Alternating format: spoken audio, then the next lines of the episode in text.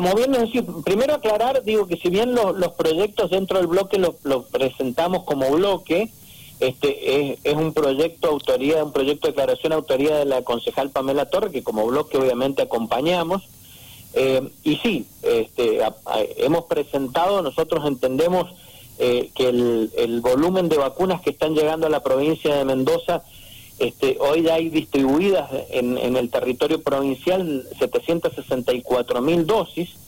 y hay colocadas 656 mil, vienen llegando este, a partir de, del compromiso del gobierno nacional con el federalismo y las provincias y la necesidad, sabemos que es fundamental avanzar en el proceso y en la campaña de vacunación para poder de una vez y por todas empezar a ver la luz al final del túnel de esta pandemia que la verdad que ha costado muchísimas vidas eh, en el mundo, bueno, y particularmente el caso de la Argentina y obviamente de Mendoza está atravesando esta tercera ola. Así que sí, este, acompañamos y hemos pedido en este caso, este, si bien está previsto la vacunación del, del personal de, comercio, eh, también hemos solicitado aparte la vacunación del, del, personal de comercio. El que sí es de mi autoría, que ya están trabajando, es el pedido de vacunación para los choferes eh, de transporte público, para taxistas y para este, choferes de colectivos que ya han, ya han entrado en ese proceso de vacunación, lo cual celebramos porque la verdad que es fundamental aquellos que este, están expuestos eh, y brindando un servicio de, primera necesidad, como es el transporte público, es fundamental que sean vacunados. Correcto, bueno. Eh, eh, y, obviamente esto depende del gobierno de Mendoza, ¿no? En este caso, digo, el hecho de determinar cuál es el próximo sector que se ve beneficiado. O sea, ustedes No, no pueden hacer más de, lo que están haciendo, me refiero como el hecho de pedir y solicitar que se priorice ciertos sectores.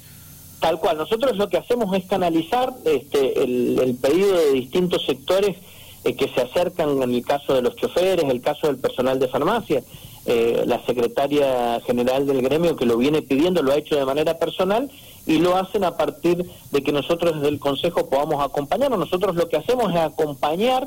en ese proceso de pedido y obviamente, como bien decís Joaquín, es la provincia y en función de la disponibilidad de vacunas que tiene, la que va estableciendo este el orden de vacunados. Vuelvo a reiterar, Mendoza ya ha recibido este 764 mil vacunas este, y ha colocado 656 mil. Entendemos que eh, el volumen de vacunas que se van recibiendo y que se van este, y, que se van aplicando van permitiendo cada vez tener un porcentaje mayor de la población de Mendoza vacunada, lo cual es fundamental para poder reducir, obviamente, primero los contagios y después las muertes o los enfermos graves. bien. Eh, Paulo Campi, concejal del PJ, con él estamos hablando. Eh, en otro orden de, mm, temas, de, noticias, concejal, a ver, me, Ahí me escucha bien, concejal, que sé que me, debe haber perdido en algún momento. Bueno, digo, tuvimos un inconveniente técnico, no pasa nada. Eh, digo, en, otro orden de temas, le decía, eh, en lo que tiene que ver con OSEP, la obra social de, empleados públicos, que, siempre está pasando, ¿no? Eh, inconvenientes uno tras otro, esta obra social que, em, por ejemplo, hace poco recibió el reclamo de los afiliados, por parte de, de, los mismos a través de una carta, eh, una carta creo que era, ¿no? Donde le solicitaban eh, o, ponían en, en, la, en, la, mesa ciertos reclamos, como el hecho de que no hay ciertos efectores en el sur provincial, eh, lo cual, bueno, los obliga a tener que trasladarse al norte sí o sí, a atenderse ante una cierta patología y estamos hablando del Estado acá, ¿no? Nada más y nada menos, no, no estamos hablando de, de cualquier sector.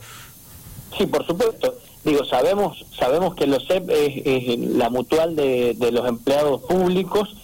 Eh, en estos días y en el sentido de las distintas reuniones que estamos teniendo de manera virtual o si no de manera presencial, este, respetando los protocolos y las situaciones de cuidado, eh, atendimos justamente a un grupo de jubilados y pensionados autoconvocados que bien citadas han hecho una presentación y nos hicieron este, el pedido expreso de, la necesidad que tienen de que también el, el Consejo Deliberante y los legisladores acompañen no solamente el, el bloque del oficialismo departamental, sino también este, el bloque de la oposición en San Rafael, como así eh, también nuestros legisladores en el marco de lo provincial y los legisladores del PRO en, en Mendoza. Así bueno, nuestro compromiso fue transformarlo en un proyecto de declaración que también en el marco del bloque hemos presentado entre todos los concejales y lo que hacemos justamente eh, adherir y a través de este proyecto de declaración solicitar a las autoridades de OSEP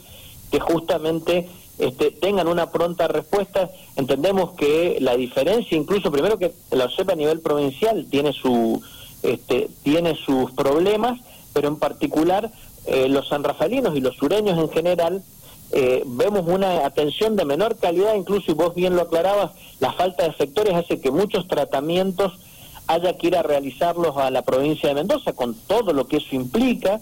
eh, incluso con el reconocimiento por parte de la mutual de, un, de solo una parte de lo que implica el gasto de traslados y el gasto de estadía, de caso de ser necesario. Entonces, bueno, eh, hemos solicitado al directorio de OSEP justamente eh, la posibilidad de atender este reclamo que no solamente es de este sector, este sector un poco este, ha tomado la posta y, y la representatividad de distintos sectores que se van sumando y que hacen notoria y pública una problemática que transita lamentablemente este, la mutual de los de los mendocinos, de los empleados públicos mendocinos, que la verdad que cada vez brinda un peor servicio. ¿Cuándo presentaron el proyecto, la solicitud que usted estaba mencionando? Mira, este proyecto todavía no está no tiene no está ingresado al Consejo porque nos, nos reunimos con este, esta entidad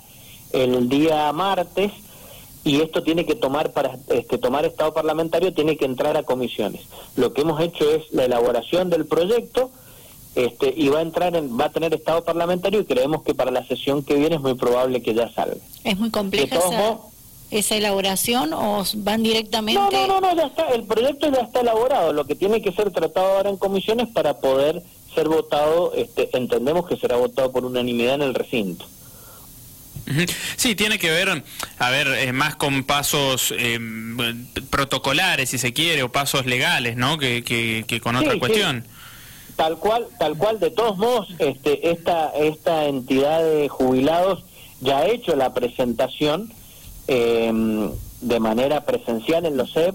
hay, este, y en distintos, en la, en la legislatura provincial, este, en el ejecutivo departamental ha hecho, ha presentado la nota en distintos este, lugares pidiendo el acompañamiento y a partir de reunirnos nosotros con ellos tomamos el compromiso de justamente este, redactar este proyecto de declaración para acompañarlos y hacer este, también nuestro reclamo este, ante las autoridades de OSEP. ¿Y ustedes creen que va a llegar una respuesta rápida una vez que se presente y que se den los pasos protocolares que hay que dar para llegar a una respuesta? Nosotros esperamos que sí. Este, la verdad que este, el, directorio de OSEP eh, eh, tiene las puertas abiertas. Esperamos este, poder trabajar en conjunto es una situación que reiteramos este, atraviesa toda la, la, mutual a lo largo del territorio provincial, pero particularmente en San Rafael, este, el problema es que la falta de sectores hace que muchos tratamientos tengan que ir a realizarse en la ciudad de Mendoza, así que esperamos este, que esto se resuelva a la brevedad. Paulo Campi, concejal del PJ. Eh, Paulo, hoy es el Día Nacional de la Seguridad Vial en la República Argentina. Exacto. Bueno, y no lo habíamos dicho, por cierto, en, el programa. Y ya que hago, digo, esta mm, acotación, aprovecho para consultarle eh, si usted como em, edil, como concejal, está trabajando en, en, algo relacionado a esto, a la seguridad vial, que tanto da que hablar, es eh, extensísimo, ¿no? El tema de lo que abarca la seguridad vial. Por ende, le traslado la pregunta a usted. Bueno, estamos, estamos trabajando justamente a partir de las reuniones que venimos este, teniendo con vecinos, con los vecinos del, del barrio docente que nos convocaron hace ya un tiempo atrás preocupados sobre todo por la situación de, de, inseguridad en, en, el barrio. Eh, allí nos hicimos presente con el resto de los concejales de nuestro bloque y de la oposición, acordando algunas estrategias de trabajo y además del planteo y el reclamo sobre la situación de seguridad de seguridad de inseguridad en realidad surgió también esto que este, hemos presentado, que es el pedido de un semáforo y de mejorar la señalética, sobre todo en la calle Rivadavia, este, que con la apertura, el, el desarrollo y el urbanismo y la urbanización de los espacios públicos van cambiando la realidad de los distintos este, espacios y barrios. Y bueno, la verdad que la, avenida Rivadavia, en ese tramo entre la rotonda de, mm, de Iselín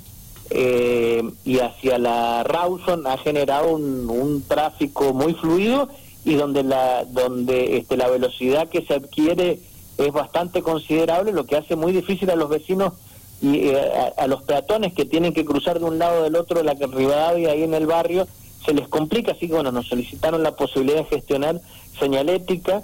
eh, y la colocación de, un semáforo, que es lo que estamos solicitando a vías y medios de transporte con la concejal Pamela Torres también, que está en, la comisión vial, en la intersección este, de mm, sobre todo de la Encinas y Rivadavia. Y después ir viendo este, mm, por ahí reductores de velocidad o al ver alguna otra alternativa en la esquina de Güemes, es lo que nos han solicitado los vecinos y en eso estamos trabajando justamente para pedirle a Vías y Medio de Transporte que autorice la, colocación allí de un semáforo. Bien, perfecto. Eh, lo llevo más al terreno político en este caso porque hoy, bueno, había mucha expectativa en esta famosa ley de emergencia mm, eh, COVID, ¿no? Eh, que por cierto obtuvo dictamen en las comisiones, pero no se va a tratar en, en la Cámara de Diputados en sesión, eh, con lo cual se espera el anuncio por parte del presidente de un nuevo DNU para los próximos días saber cómo seguir. Y digo, si le pregunta a la oposición, le va a decir que son superpoderes para el presidente. entonces le consulto a usted, ¿cómo, ve esta ley COVID, todo lo que ha pasado en, torno a la misma? No, a ver, el, justamente eh, para que no se tome, porque digo, eh, el, presidente y los ejecutivos entre sus facultades tienen la posibilidad este, de establecer decretos. Eh, y para no en esa instancia de, hacerlo por decreto y justamente a partir del fallo de la Corte Suprema que establecía algunas pautas en función de lo que pasó con, con la ciudad de Buenos Aires y respecto a las clases, el fallo lo deja claramente establecido que se debe llegar a un acuerdo y que este, a partir de establecer pautas concretas sobre las distintas situaciones sanitarias en el territorio nacional, teniendo esas pautas, son esas pautas las que deben en función de la cantidad de contagios, la cantidad de camas de, de UTI ocupadas y las distintas situaciones sanitarias de las provincias y los territorios provinciales, a partir de que lo establezca una ley, esa ley va a dejar en claro y no un decreto cuál es la situación de acuerdo a la alerta sanitaria que cada una de las provincias tenga, en qué fase o en qué situación de confinamiento o de apertura debe estar.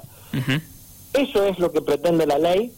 Eh, es una ley que se trata obviamente en, la legislatura nacional. Eh,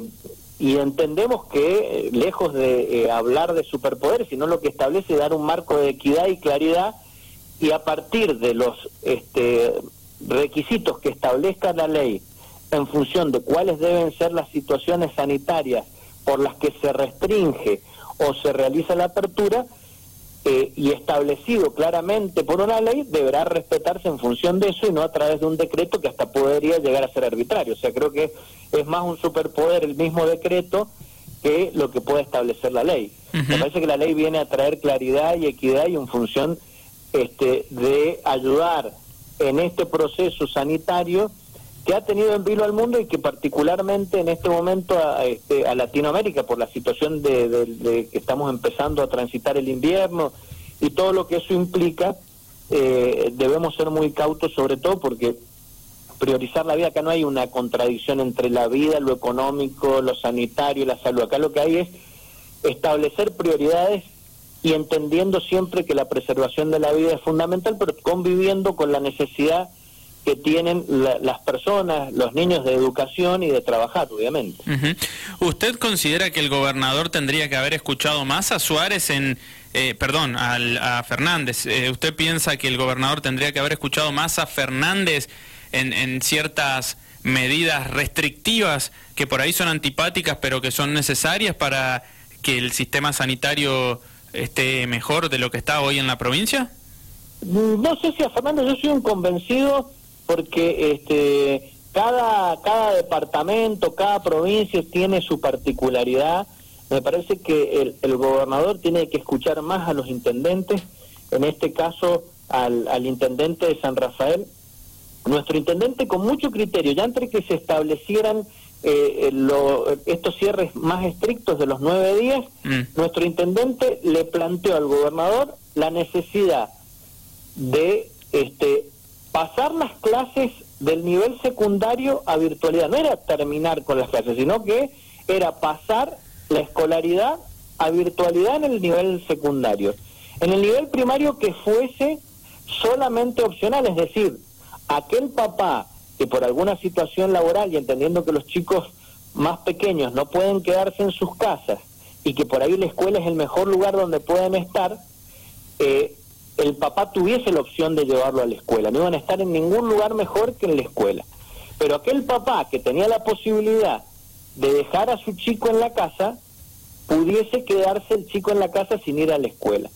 Y generar esto la posibilidad de la reducción, no solamente en el, eh, del movimiento, en lo que implica la escolarización, sino también en la demanda del transporte público. Esto y haber tomado estas medidas, que por ahí no impactan tanto en lo comercial y en lo económico, nos hubiese permitido a lo mejor evitar restricciones mayores. Yo estoy convencido, y estamos convencidos porque entendemos y cumplimos y cada ciudad del interior fondo tiene su lógica y me parece que en esto eh, el gobernador debió haber escuchado más a nuestro intendente, quien con mucho respeto sugirió y planteó y en nombre de este, la gran mayoría de los sanraferinos, eh, los, los por arriba del 80% se manifestaban en el acuerdo con lo que el intendente estaba planteando. Y ese eso hubiese permitido esas restricciones en, que tenían que ver con el movimiento en lo escolar hubieran permitido no ser tan este, estrictos con las restricciones que después se tuvieron que tomar,